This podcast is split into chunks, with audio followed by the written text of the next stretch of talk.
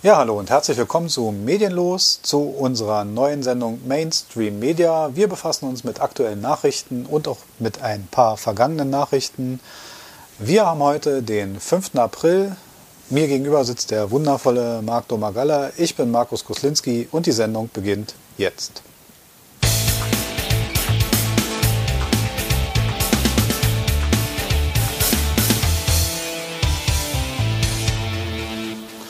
Ja, hallo, es geht wieder los. Wir sind dabei mit Mainstream Media. Es ist eine ganze Menge in den sozialen Netzen passiert, alles diskutiert. Und ich möchte erstmal begrüßen. Hallo Marc. Hi Markus. Wir sind wieder dabei und wir haben uns ein paar Sachen rausgesucht. Oder vielmehr, ich habe mich äh, ganz viel. Wir, ganz kurz streifen mal die Landtagswahlen. Wir hatten Landtagswahlen in Baden-Württemberg und in. Jetzt habe ich, ist mir gerade entfallen. In Rheinland-Pfalz, mhm. Entschuldigung. Ähm, die ersten Landtagswahlen und diese Landtagswahlen machen ja das diesjährige Superwahljahr den Anfang. Jetzt haben wir natürlich den Einfluss durch die ganze Corona-Krise, Thema, was wir heute nicht auslassen können. Ähm, deine Meinung zu den Landtagswahlen? Meine Meinung ist sehr bunt, äh, alles erwartbare Ergebnisse. Ja, aber äh, auch viele Möglichkeiten, die, die sich da äh, an Koalitionen bieten. Ne? Ja, natürlich, aber man muss natürlich sehen, mich hat nicht, also Kretschmann in, in, in Baden-Württemberg keine Überraschung. Nö. Ne, also, also Malu Dreyer in Rheinland-Pfalz keine Überraschung. Ja. Ähm, obwohl ich momentan das Gefühl habe, die Grünen und die SPD sind sich nicht unbedingt so einig. Nee, also, ja, also insofern, weil du sagst erwartbar, äh, also die SPD, hu, hu, hu, also die sind, glaube ich, nicht so ganz zufrieden mit manchen Ergebnissen da, ne? Nein, natürlich nicht. Die CDU Man muss also, hat natürlich ein bisschen nachgelassen. Die SPD kann im Superwahljahr nicht zufrieden sein. Wir reden immer noch von Umfragewerten von 15, ich glaube Umfragen nicht zu 100 Prozent, aber wir reden immer noch von 15 bis 17 Prozent. Damit können die nicht zufrieden sein. Und die können auch nicht mit 20 Prozent zufrieden sein. Und wir wollen ehrlich sein, der Abgang von der CDU an Stimmen trifft momentan die Grünen und nicht die SPD. Also die mhm. partizipieren mhm. momentan nicht vom Weggang von der CDU. Nee, das wäre nicht. auch nicht zu erwarten. Aber der Punkt ist. Nee, äh, die Leute laufen dann entweder zu der AfD, zu den Linken, zu den Grünen oder zur FDP. Ja. Äh, aber von CDU und SPD geht keiner, also es gehen eigentlich alle nur weg davon. Ne? Genau, genau. Also es gibt eine Wanderung und die ist leider aus Sicht der SPD momentan in der falschen Richtung. Ähm, damit sind die Landtagswahlen für mich eigentlich schon fast durch, weil wie gesagt, die sind ja auch schon ein paar Tage her. Kommen wir aber zur Kernfrage. Und der, der Spiegel stellte die Frage, auch wenn die Frage ein paar Tage alt ist, ist sie äh, aktueller denn je. Äh, es gibt zwei Kernfragen. Und, und für mich fast die Frage dieses Podcastes. Und diese Fragen heißt, wen braucht die Union und wer braucht die Union? Ich meine, letztendlich ist das die Partei der, der Bundeskanzlerin. Ja, die, und die Bundeskanzlerin hat momentan ja auch den potenziellen Nachfolger, den sie ja eigentlich auch so mit hervorgehoben hat, ganz schön kritisiert, den Herrn Laschet. Ne? Ich also, weiß nicht, ob das Ihr Protégé ist. Ich glaube, äh, Ihr ungeliebtes Kind. Naja, ist, Herr Merz wäre es nicht gewesen, auf jeden nein. Fall. da sind wir uns ja einig. Äh, Herr Merz sicher nicht. Und, und äh, Laschet äh, Herr Laschet partizipiert aus der Größe seines Bundeslandes, weil es immer das größte Flächenland ist und sich daraus immer ableitet, man, wenn man da die Prozente einfährt, würde man im größten Flächen- und Einwohnerland würde man gute Prozente einfahren. Mhm. Seine Leistung an sich aus meiner unmaßgeblichen Sicht ist eher überschaubar. Ähm, ich halte ihn auch für einen schlechten Redner und ich halte ihn auch für keinen. Ich glaube, die CDU hat den Grundfehler gemacht und jeder, der mich kennt, wird jetzt ein Déjà-vu haben. Die CDU hat den Grundfehler aller Parteien gemacht. Sie haben keinen Nachfolger aufgebaut. Mhm. Äh, immer wieder passiert es, dass so, so lang halten, das war bei Helmut Kohl so, das, das ist jetzt bei Angela Merkel so. Ähm, es wird so eine lange Amtszeit durchgezogen und man, kennt, man erkennt eigentlich nicht, wer wird mitgezogen, um mhm. die Sache ein bisschen zu übernehmen. Und da gefällt es mir ehrlich gesagt immer nicht die, die Geschichte. Äh, da da, da fehlt es mir an Nachfolgern.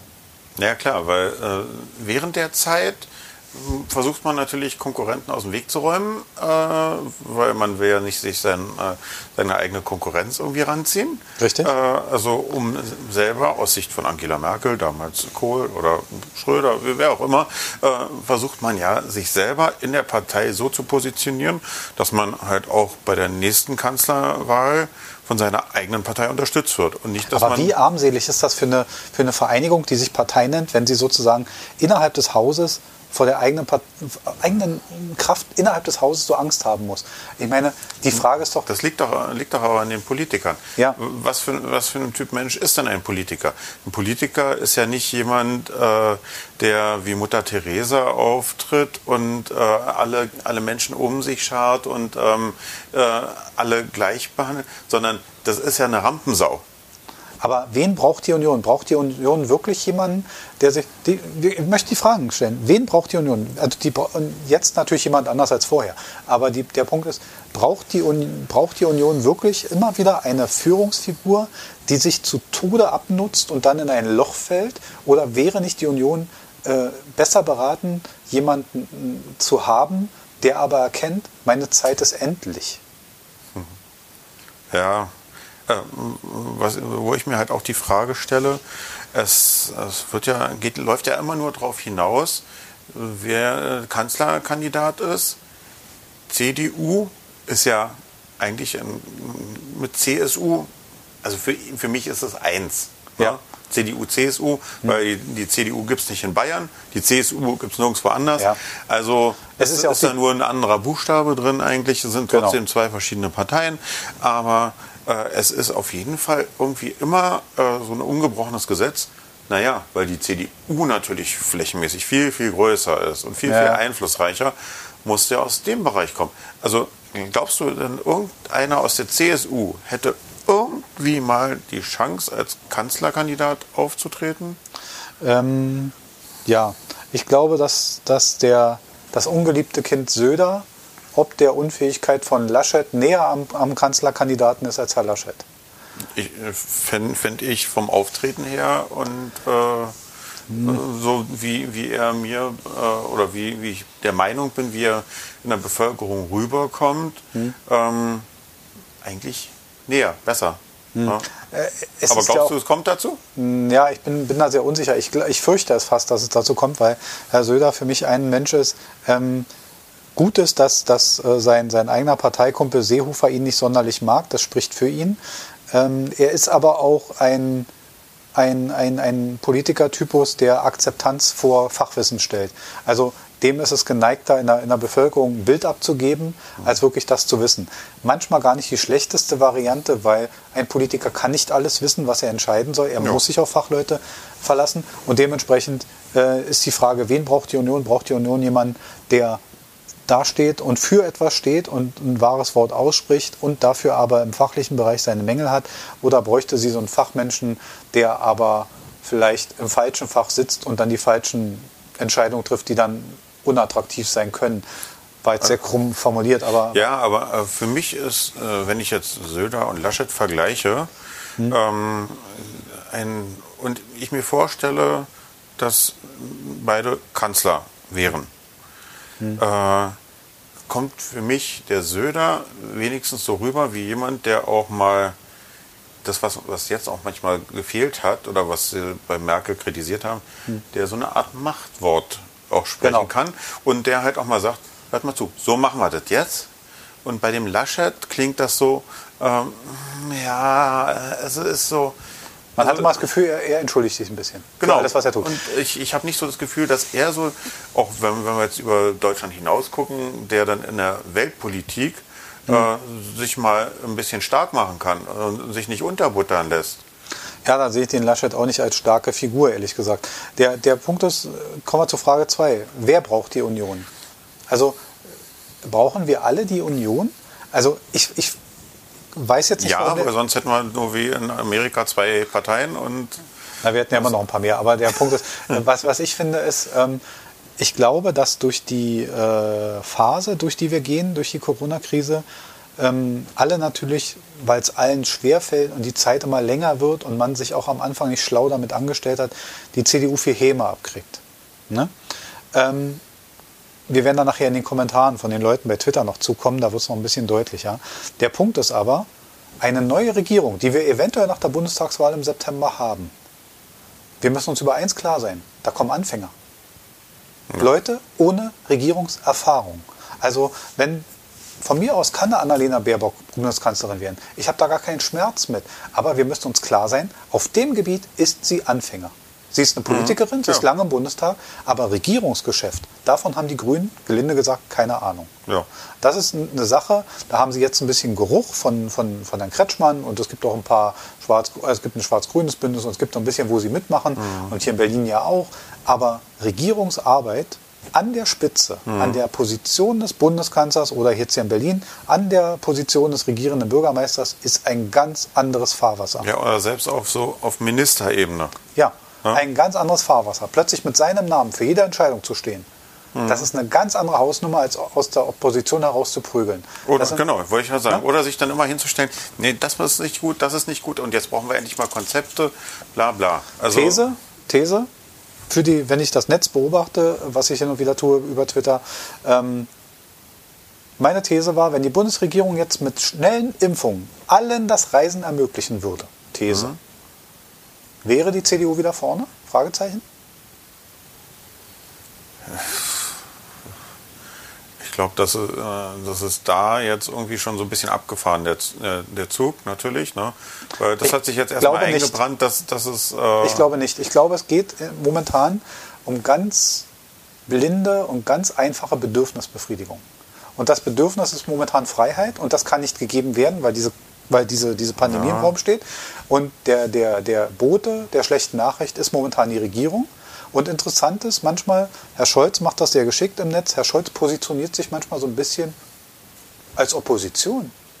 Also wenn ich manche SPD-Tweets lese, dann frage ich mich, ob der immer noch in der Regierung sitzt. Da frage ich mich, also gerade ein Herr Scholz ist manchmal sehr stark darin, auf Herrn Spahn rumzuhauen. Und dann, wo ich mir denke, Olaf, dein Finanzministerium hat bei der Auszahlung der Corona-Hilfen auch nicht glänzend dagestanden. Nee, also nee, du nee. hast in, deiner eigenen, in deinem eigenen Hof so viel zu fegen, kümmere dich doch erstmal darum. Ja. Aber wer braucht die Union? Ähm, ich glaube mehr als man denkt, weil sie eine erfahrene Regierungspartei ist. Mhm. Auf der anderen Seite geht Angela Merkel jetzt, geht ja auch der erfahrene Teil der CDU. Wir haben jetzt festgestellt, wir haben keinen herangezogenen Nachfolger. Auch der Mhm. ist Anfänger. Am Ende fangen wir mit jedem bei Null an. Also im Grunde könnte man festhalten, wer braucht die Union? Genau genommen keiner, weil es ist jede Partei, die jetzt rankommen könnte, wäre eine Anfängerposition. Ne? Wen braucht die Union? Die Union braucht dringend Leute, die das Politikerdasein sag mal, ein bisschen auf den Fuß stellen und ein bisschen straighter sind. Es kann nicht sein, dass man sich an einer Pandemie bereichert. Nee. Da kommen wir auf diese Maskengeschichte, obwohl man sagen muss, der Ehemann von, von Jens Spahn hat sich nicht direkt bereichert. Das war ein Non-Profit-Geschäft. Das Einzige, was er nicht gemacht hat, er hat diese Leistung nicht ausgeschrieben. Ja, Auch ein Vergehen, äh, alles in allem nicht gut. Ne? Da muss man, also man muss auch, äh, das, da fehlt es mir ein bisschen ähm, an, an, an, an, ja, wie soll man sagen, an Vertrauen. Ähm, und mir fehlt es ein bisschen an dem Gefühl, für wen diese Leute arbeiten. Ja, Ne? also bei, bei vielen Sachen, äh, klar, wenn, wenn alles normal läuft, wenn wir ein normales Tagesgeschäft haben, dann äh, sage ich auch, äh, manche Sachen gehen nicht. Äh, jetzt, äh, was wir alles so in der Pandemie äh, erlebt haben, auch schon, äh, sind ja viele Sachen übers Knie gebrochen worden, weil auf einmal war was da, das, da kann man nicht äh, aus irgendwelchen Erfahrungswerten äh, schöpfen, sondern Genau. wir müssen uns jetzt was überlegen und das ist so ein bisschen Learning by Doing. Wenn wir jetzt was machen, das kann komplett verkehrt sein. Ja. Äh, so wie manche Präsidenten gesagt haben, nö, ist nur eine Grippe, ne? Hm. geht wieder vorbei und, äh, und ich werde wiedergewählt und ähm, alles ist gut und, äh, und andere sagen halt, äh, haben es halt konsequent gemacht und klar, äh, es, es läuft nicht alles äh, rund. Äh, man kann viel auf Jens Spahn rumhacken, dass da viele Sachen schiefgelaufen sind, dass ich mir auch nicht gedacht hätte, äh, dass wir jetzt mit dem Impfen noch nicht weiter sind. Da bin ich auch enttäuscht drüber.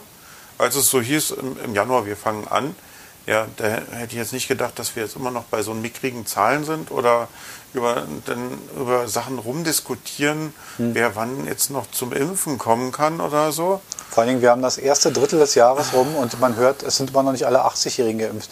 Da ist man so ein bisschen, Ja. also ist das, ist das Also, Fahrwasser es, sehr es dünn. sind, es sind, sind ganz viele Sachen schiefgelaufen. Hm. Aber eine Sache möchte ich auch mal sagen. Wenn wir können ganz viel auch hier in Deutschland drüber meckern, wie, wie viele Sachen schiefgelaufen sind. Grundsätzlich sollte ich an Corona erkranken, was ich zum Glück bisher noch nicht bekommen habe. Glaubt man. Ja, ne, ich habe ja auch ein paar Tests schon gemacht mhm. und so. Ähm, war immer alles negativ. Und, ähm, aber sollte ich an Corona erkranken und vielleicht auch Symptome haben oder stärker erkranken, wäre ich in keinem Land lieber in, als in Deutschland äh, in Behandlung. Ja, trotz allem, genau. Na? Ich muss auch sagen, da, äh, auch wenn man es immer so, so dahin wischt momentan und sagt, ja, die, die Gesundheits- und so, da wird schon hervorragende Arbeit geleistet und ich möchte auch gar nicht anders dargestellt haben. Schließen wir das Thema kurz ab. Wir kommen mal jetzt zu den Trends von Twitter. Die Trends von Twitter. Ähm, die Trends der letzten Wochen sind, wir können zwei zusammenfassen, die immer wieder auftauchen. Ähm, immer wieder auftauchen tut Hart aber fair. Das liegt aber am Stil der Sendung, dass die natürlich sehr mhm. hoch gesetzt ist. Hart aber fair ist natürlich ein provokantes Format und ähm, aber für gewisse Fragen manchmal gehen die an den Punkt, wo man hin muss. Das, man kann darüber das Gute und Schlecht finden. Hart aber fair ist immer einer der großen äh, Trends. In der letzten Zeit natürlich auch AstraZeneca, mhm. äh, ein Trend, der immer wieder gesetzt wird. Darüber können wir uns. Ähm, und ein Trend, der mich sehr äh, verwundert hat, weil der mich auch, äh, glaube, der inhaltlich schön gelaufen ist, aber der, der halt nicht unbedingt so gemeint war, war Wir wollen Karl. Es gab tatsächlich den, den Hashtag Wir wollen Karl, also man wollte Karl Lauterbach quasi schon. Also nicht, nächste, der, nicht der Karl von Deutschland sucht den Superstar? Nein, nein, sondern wirklich jetzt äh, Karl Lauterbach. Man wollte Tatsache Kalle, Corona-Kalle als, als, als zukünftigen Gesundheitsminister quasi ins Fahrwasser bringen. Wo ich sagen muss, fachlich, warum nicht? Soll ich dir mal was sagen? Äh, der hat mit vielen Sachen recht gehabt. Ne? Ich meine, Lauter, Karl Lauterbach wenn, wenn, äh, wenn ich jetzt Leute irgendwie so frage oder so, die kennen, der, der hat einen enormen Bekanntheitsgrad jetzt auch erlangt. Mhm. Wenn ich den, wenn ich fragen würde, Leute, die, die sich jetzt nicht so politisch auskennen, mhm.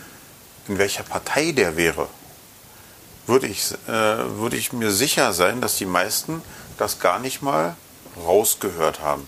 Nee. Nee, das Oder? ist also, sehr wertfrei. Ich fand, ich fand ähm, das hat er wirklich auch immer eigentlich auf einer objektiven Ebene so weit gehalten, dass er über diese virologischen Sachen spricht und, und, mhm. und, ohne dass er jetzt wie andere sich gleich hinstellt und auf äh, parteipolitisch irgendjemand eindrischt. Genau, das ist auch seiner, das ist er seiner Fachlichkeit auch geschuldigt. Ähm, ich will mal kurz einen Kommentar abbringen. Und zwar Christoph Beisel 1, äh, Christoph Beisler schreibt bei Twitter, ähm, er liest so gut wie nie was von Spahn, glaubt aber, dass Lauterbach selbst noch nachts Studien liest. Ja, glaube ich so auch. So wirkt er. So ja. wirkt er. Und das ist gut zusammengefasst. Danke an Christoph Beisler für den Kommentar, weil der wirklich super ist. Ähm, ging unter dem Hashtag Wir wollen Karl. Ähm, ich glaube auch, dass der Mann fachlich drinsteckt. Jetzt muss man dazu sagen, ähm, ich greife jetzt auf den nächsten Kommentar ein bisschen vor. Es gibt natürlich auch in einem Gesundheitsministerium mehr zu entscheiden als, als eine Pandemie. Ja. Und diese Pandemie wird auch, auch wenn wir es heute uns noch nicht vorstellen können, irgendwann mal vorbei sein. Und dementsprechend wird es danach für einen Gesundheitsminister noch andere Aufgaben geben. Ja, der wird nicht arbeitslos dadurch. Der wird dadurch nicht arbeitslos, aber es wird andere fachliche Anforderungen geben als die Virologie. Äh, Johann van der Bronn schreibt äh, in seinem Kommentar, warum macht es der Bankkaufmann, wenn man in, einen Professor für Epidemiologie hat? Warum sage ich den jetzt direkt danach? Ganz einfach, weil ich genau auf diesen Punkt hinaus will, den ich eben gerade sagte. Es gibt im Gesundheitsministerium ein paar andere Ebenen als die Virologie. Hm. Also diese Pandemie, da wäre jetzt ein Fachmann sehr wichtig, aber zum Beispiel die Impfstoffbeschaffung, ist ehrlich gesagt vielleicht für den Bankkaufmann fast leichter. Mhm. Am Ende haben wir eins festgestellt, das ist jetzt mein persönlicher Kommentar, Markus Kosinski sei jetzt mal so, ähm, wenn uns die Pandemie eins gelehrt hat, dann das Einzige, was funktioniert, ist der Markt. Mhm. Warum können dann in den USA, in Israel, in so Ländern die Leute alle geimpft werden? Weil sie sich hingestellt haben, und Großbritannien, weil die mhm. sich hingestellt haben und sagen, wir kaufen das Zeug. Ja, Egal. Ja. Die haben sich über Verteilung keine Gedanken gemacht, die haben sich auch über arme Länder keine Gedanken gemacht. Die haben überhaupt nicht, die haben mm. gekauft und verimpft. Ja. Und am Ende, dass das kein sehr europäischer Gedanke ist, darüber brauchen wir uns nicht unterhalten. Mm. Aber es hat funktioniert. Ich ja. meine nicht, dass es gut war und nicht moralisch. Funktion vor Moral. Ja, ja, ja. Ne? Ähm, ja, warum macht es der Bankkaufmann? Ganz klar, weil es mehrere Ebenen gibt. Oder hast du eine andere? Sicht dazu? Der, also äh, ich möchte mit so einem Politiker äh, in so einem Amt auch überhaupt nicht tauschen. Also äh, und viele Sachen, die, wo er dann natürlich da in der Pressekonferenz oben dasteht, äh, die er dann da vorträgt, da muss er sich auf äh, seine Staatssekretäre, auf äh, mhm. Fachleute und sowas alles Und damit die Leute verlassen, das nicht falsch verstehen, ne? müsste Karl Lauterbach auch in einem anderen Kontext ja, er genau. jetzt, in der Virologie steckt er drin, in der Epidemiologie steckt er drin. Ja. Aber mal angenommen, morgen ist ein anderes Thema, was nicht mit einer solchenartigen Verbreitung zu tun hat, sondern mhm. mit dem Mangel von Krankenhausbetten oder mit dem Ausbau der Technik oder mit der Digitalisierung von, von, von Krankenhäusern. Ja. Dann müsste er auch Fachleute befragen, weil da steckte er nicht drin. Oder vielleicht auch die ganzen Zahlen äh, vom Gesundheitswesen, Finanzierbarkeit vom Gesundheitswesen. Genau. Da müsste er sich doch ja, mit Leuten, da also würde wieder es dem, dem Sparen leichter fallen, weil er vielleicht als Bankkaufmann mit einer Zahl, genau. vermute ich jetzt mal besser klarkommt. Ja. Drittes Kommentar für den heutigen Tag. Graf, Graf Fencheltee schreibt, in drei Minuten bei Lauterbach mehr erfahren, bei Harterbach Fair tausendmal mehr erfahren als in jeder PK von Jens Spahn. Ja, ja. Also spitzes Kommentar, spitzes Kommentar. Ja, aber ich sehe das also sind zwei verschiedene Sachen. Hm. Äh, Jens Spahn muss äh, wiedergeben, was dann halt auch äh, politisch jetzt festgelegt wurde. Äh, ist ein bisschen trockener und ähm, da äh, Lauterbach kann sich da auch nur auf die äh, die Faktenlage dann auch beschränken. Also äh, ist, ist, ist ein bisschen es ist dasselbe Thema, es geht um dieselbe Pandemie, aber trotzdem sind es zwei verschiedene Arten. Und ähm, wenn, wenn äh, so ein Lauterbach dann in so einer Pressekonferenz sitzen würde, dann würde er auch erstmal die ganzen langweiligen Themen äh, abarbeiten müssen, genau. äh, was, was jetzt beschlossen wurde, was äh, wie gehandelt wird und ähm, Genau. Wir sind also, er ist also in der hervorragenden Position, die Verantwortung nicht übernehmen zu müssen mhm. und frei, sich auch Themen aussuchen zu können. Das, diese Freiheit hat Jens Spahn als Gesundheitsminister nee. schon lange nicht mehr. Nein, nein. Die Themen stehen vor seiner Tür. Was mich zur nächsten Frage bringt, und die ist, ähm, hätte Spahn fehlerlos agieren können? Fragezeichen, weil hat er sich nicht in seinem Job innerhalb seines Ministeramtes an die Vorgaben von Experten gehalten? Also äh, glaubst du, dass er in, seinen, in seinen Sachen eine Sache frei aus sich entschieden hat? Nee. Kannst du mir nicht vorstellen. Nein. Wie auch? Er ist nicht fachlich in dem Thema. Also, also alles. Da, da, muss, da muss ich mich doch darauf verlassen, äh, was, was virologisch, was. Äh, also wir sind ja da alle so eine äh, Menschen, die dann halt äh, äh, sich auf einen Spezialisten, äh, auf einen Spezialisten hören, der die Sachen untersucht. Das sind, äh, das wird an Unikliniken gemacht, das wird an Unis gemacht. Ähm, vorher hat sich keiner Gedanken gemacht über Tröpfchenkonzentrationen oder so, ja. wie, wie weit ähm, äh, irgendwas reicht oder wenn man halt zusammen in einem Raum sitzt, wie viele, äh, dass wenn ich spreche, dass das, was, was ich spreche, irgendwann als Tröpfchen natürlich zu dir gelangt. Äh, um es mal bildlich zu sprechen, äh, jeder weiß, wenn man wenn einem hinten mal was rausfleucht, so, so ein Furz, äh, der verbreitet sich auch irgendwie und äh, gelangt äh, zur Nase von jemand, ja. der fünf bis sechs Meter weiter entfernt ist. Und, und dazu hätte ich keine Computerzeichnung gebraucht. Nicht? Genau. Also, also hätte ich auch so kapiert. Aber der Punkt ist, also ich hatte auch einen Lehrer in der Oberschule, dessen Motto war, erfroren sind viele, erstunken noch keiner. Also ich habe äh, in diversen, es war ein Physiklehrer im Übrigen, und dieser Physiklehrer hatte anscheinend eine Lüftungsallergie, also der wäre in heutigen Zeiten aufgeschmissen. Ich glaube nicht, dass der Mann noch in Amt und Würden ist. Aber auf jeden mein Fall, Physiklehrer hat immer gesagt, wer misst, misst, misst und wer viel misst, misst viel misst. Richtig. Das ist, so, so eine Sache sind drin geblieben. Scheint Physiker, um Gottes Willen.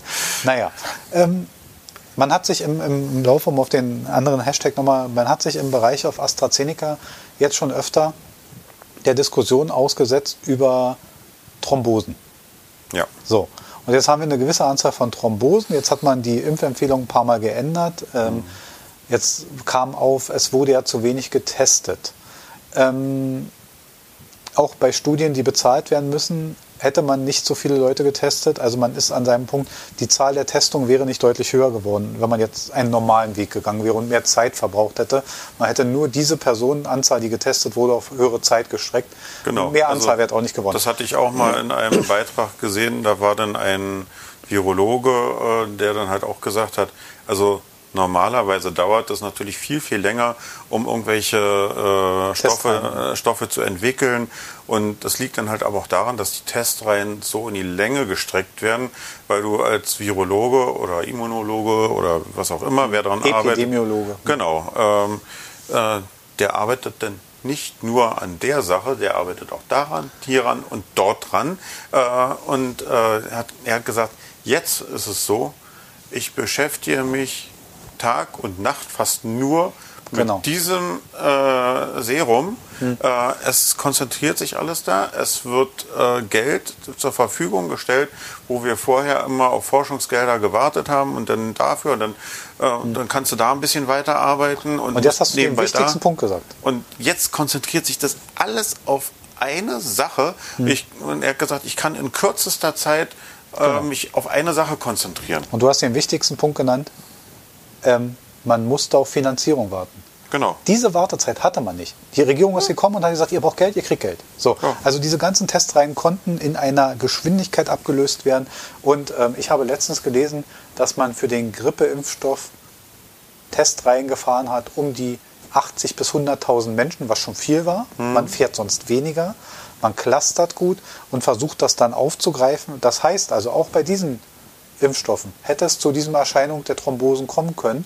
Und auch da wären die Tests normal gelaufen, mhm. jedenfalls nach außen hin. Also wir haben bisher keine Ahnung von den Impfstoffen, die wir kriegen, wie die getestet wurden. Wir haben jetzt das erste Mal so einen Einblick. Ja. Das ist aber gegeben, weil wir es das erste Mal hören. Aber es, es, wird alles in den Medien natürlich hochgepusht. Ja. Wenn es darum ging, äh, also das Einzige, wo, wo ja groß immer Werbung dafür gemacht wurde, dann mal in den Arztpraxen, ja, jetzt jetzt zur Grippeschutzimpfung anmelden oder so. Ne? Ja. Ähm, Aber dann, hast du dich dahingestellt und hast gesagt, äh, was ist denn das für ein Impfstoff? Genau. Von welcher Firma kommt der? Wie, wie lange wurde er denn entwickelt? Ne? Genau. Wie viele Leuten wurde der getestet? Ich ja. meine, wir kriegen jedes Jahr eine Grippeimpfung. Der kann höchstens ein halbes Jahr getestet sein. Und, und vor allen Dingen, weil, also das, das war ja äh, dann bei den meisten noch wenigstens schon bekannt, dass, dass man dann gesagt hat, naja, okay, ähm, es gibt halt diesen Grippestamm äh, mhm. und der Impfstoff äh, ja, entweder ist es der Stamm, aber es kann auch sein, dass diese Impfung überhaupt nicht hinhaut. Ja. ja? Also, äh, und, und jetzt versucht man das alles in Frage zu stellen. Ähm, ja, also so, so, weit hat sich vorher keiner Gedanken gemacht. Und vor allen Dingen, wenn, wenn jemand früher, äh, wo man reisen konnte, gesagt hat, ja, ich will nach Kenia ähm, äh, hier Safari-Tour machen und sonst was alles, ja, hat man geguckt, was sind die Einreisebedingungen. Ach, da brauchst du hier noch, weiß ich, Malaria-Impfung. Malaria-Impfung. Ja. Äh, ja. okay, dann muss ich die, wohl haben. Dann das muss ich die wohl haben, dann gehe ich ja. zum, zum Arzt hin und der haut mir die Spritze Na, rein. Ich glaube, so eine Sache sogar beim Tropeninstitut. Aber der, der Punkt ist halt, Egal, du gehst irgendwo hin und du hast keine Nachfrage, wie lange ist der Scheiß getestet. Du hast diese Frage nicht. Muss ich haben? Danke. Ja. Ne? Und der Punkt ist, um mal diese Gefahr darzustellen. Die Nebenwirkungen teilweise noch viel, viel schlimmer. Ja, und der, der Punkt ist, Thrombosen. Ich meine jetzt, ich weiß, jetzt kommen wieder Leute und sagen, ja, es sind ja Sinus, Hirnvenen, Thrombosen und so. Ist mir scheißegal. Mhm. Die, die, Gefahr von Thrombosen sind im Körper immer gefährlich. Mhm. Egal wo. Die sind immer eine Gefahr. Eine Lungenthrombose ist auch nicht schön. Die ist zwar weiter weg vom Hirn, aber auch keine schöne Sache. Und wir wissen, äh, Thrombosen können auftreten bei diversen Sachen. Ich habe es mal notiert. Das sind immer so, so fünf Beispiele, die immer wieder genommen werden. Bei Langstreckenflügen, bei der Pille, beim Rauchen, bei Bewegungsmangel und bei Übergewicht. Also alles Sachen, an denen mhm. wir alles selber schuld sind. Und ich sage mal so, ist man, ist die, wenn sich eine Frau die Pille verschreiben lässt und sie hat einen einigermaßen seriösen Frauenarzt oder Ärztin, dann geht sie dahin und die Frauenärztin oder Arzt wird zu ihr sagen, wissen Sie was, bei sieben von 1000 Leuten ist, besteht die Gefahr einer Thrombose. Mhm. So. Und trotzdem wird das weitergenommen. Die Leute machen trotzdem Langstreckenflüge in die USA, obwohl ja. sie wissen, es ist eine ja, Thrombosgefahr. Die Leute rauchen trotzdem, sie, sie bewegen sich trotzdem zu wenig und sie haben trotzdem Übergewicht, obwohl sie äh, mhm. genau wissen, was sie da für ein Risiko eingehen. Und jetzt bei, 28, bei 30 Fällen von 7,7 mhm. Millionen, da wollen wir so ein Fass aufmachen. Also da muss der Nutzen doch vor der Gefahr oder vor dem Zweifel stehen. Mhm. Ja, ähm, äh, muss ich ein kleines bisschen einschränken. Äh, also bevor das mit diesen Thrombosen rausgekommen ist, war ich einer, der auch bei meinen Kollegen gesagt hat, ey, äh, wenn mir jetzt einer sagen würde, du kannst hier zur Impfung kommen, hätte ich gesagt, ist mir scheißegal, welcher Impfstoff das ist. Und wenn das AstraZeneca ist, der war ja halt von Anfang an immer so ein bisschen ja. in der Diskussion, weil er äh, etwas geringer ähm, wirksam sein soll, ne, oder die mhm. Wahrscheinlichkeit. Ähm, und da habe ich dann. Ähm, ich dachte eigentlich, das wäre leise. Das klingt der Wecker hier. ähm, nee, und äh, da habe ich eigentlich immer gesagt, also ist mir scheißegal, welcher äh, Impfstoff. Ich würde auch AstraZeneca nehmen. Hm. Jetzt was Persönliches dazu. Ich hatte schon zweimal eine Thrombose hm. äh, und auch der ähm, Venenarzt hatte mal vermutet, dass ich vielleicht dazu eine Veranlagung habe. Okay. Also zu den Punkten, die du genannt hast, ist, am Rauchen liegt es nicht und an der Pille liegt es bei mir auch nicht. Da hätte ich gerne eine zweite Meinung. Okay. Äh, Übergewicht, ja. Ähm, Langstreckenflüge hatte ich auch. Äh, einmal hatte ich auch äh, hatte ich die Thrombose nach, einem, nach einer langen Autofahrt. Mhm. Ähm, ja, das kommt auch hin. Ähm, an dem Punkt, wo dann halt gesagt wurde, ja, mit den Thrombosen, mhm. rattert das bei mir schon im Gehirn. Ne? Und hat dann gesagt, naja, also wenn es bei mir so eine Veranlagung dazu gibt. Ja, dann ist ähm, auch das ähm, Ausweichen aber in meinem Auge kein Problem. Wenn man, ja. die, wenn man da schon Vor, Vorerscheinungen hatte, dann ist es auf keinen Fall schädlich zu sagen, wir weichen ja. da mal aus. Das Risiko braucht man nicht zusätzlich eingehen. Ja, also da muss ich halt sagen, da, obwohl ich vorher gesagt habe, AstraZeneca sofort, äh, äh hätte mir einen Tag vorher das gegeben, hätte ich das sofort angenommen, das Angebot. Und mit dem Zeitpunkt, wo es dann so ein bisschen in die Kritik kam, äh, ja. Hm. Ja. So, kommen wir zum Schluss der Sendung. Also das heißt, wir zünden unsere letzte Rakete. Und das heißt, eine kurze Frage, eine kurze Antwort. Äh, ganz oft Thema bei Twitter war, Experten sehen ein Revival des Wahlplakates. Meinung dazu? Glaubst du, das Wahlplakat steht immer noch höher in Deutschland als die Online-Vermarktung von, äh, von Wahlen oder von Wahlzielen oder der Fernsehspot? Also äh, es ist ein neues Medium dazugekommen, ja. Hm. Aber ich sehe es noch nicht, dass wir zur nächsten Bundestagswahl dass ich an den Straßen suche, ja, wo sind denn hier die Plakate, wo sind denn hier die Plakate? Die hm. werden da sowieso wieder alles zuklästern, also ja. ähm, das wird nicht weniger. Also für mich der einzige Vorteil am Wahlplakat ist eins, es redet nicht. Die meisten ja. Politiker, ja, bin ich froh, wenn sie nicht reden. Ja. Und das ist der einzige Vorteil am Wahlplakat. Ja, wir sind soweit durch mit unserem Stoff. Wir haben mal die Woche beleuchtet oder jetzt mittlerweile zwei Wochen demnächst, wenn die Rhythmen dazu ein bisschen straighter wären und die äh, Nachrichten werden ein bisschen aktueller sein. Ja, wenn ihr uns weiter freuen wollt, abonniert unseren Kanal. Wir sind bei Spotify, Deezer, iTunes und überall zu hören. Wir freuen uns auch über Hörerpost bei Medienlos, der Podcast, auch via Instagram zu erreichen. Und immerhin, immer noch mit Markus Koslinski, Marc Domagala ja. Nicht so wie bei DSDS, wir wurden nicht ausgetauscht. Wir wurden nicht ausgetauscht und Thomas Gottschalk wird in dieser Sendung, sofern wir es verhindern können, nicht auftauchen. Ach, ich würde ihn auch einladen, aber ich glaube, wir kommen wenig zu Wort und die Sendezeit wird überschritten. genau, dann kommen wir mit unseren Zielen nicht raus. Ja, das war Medienlos, der Podcast, das war Mainstream Media und die Sendung ist jetzt zu Ende.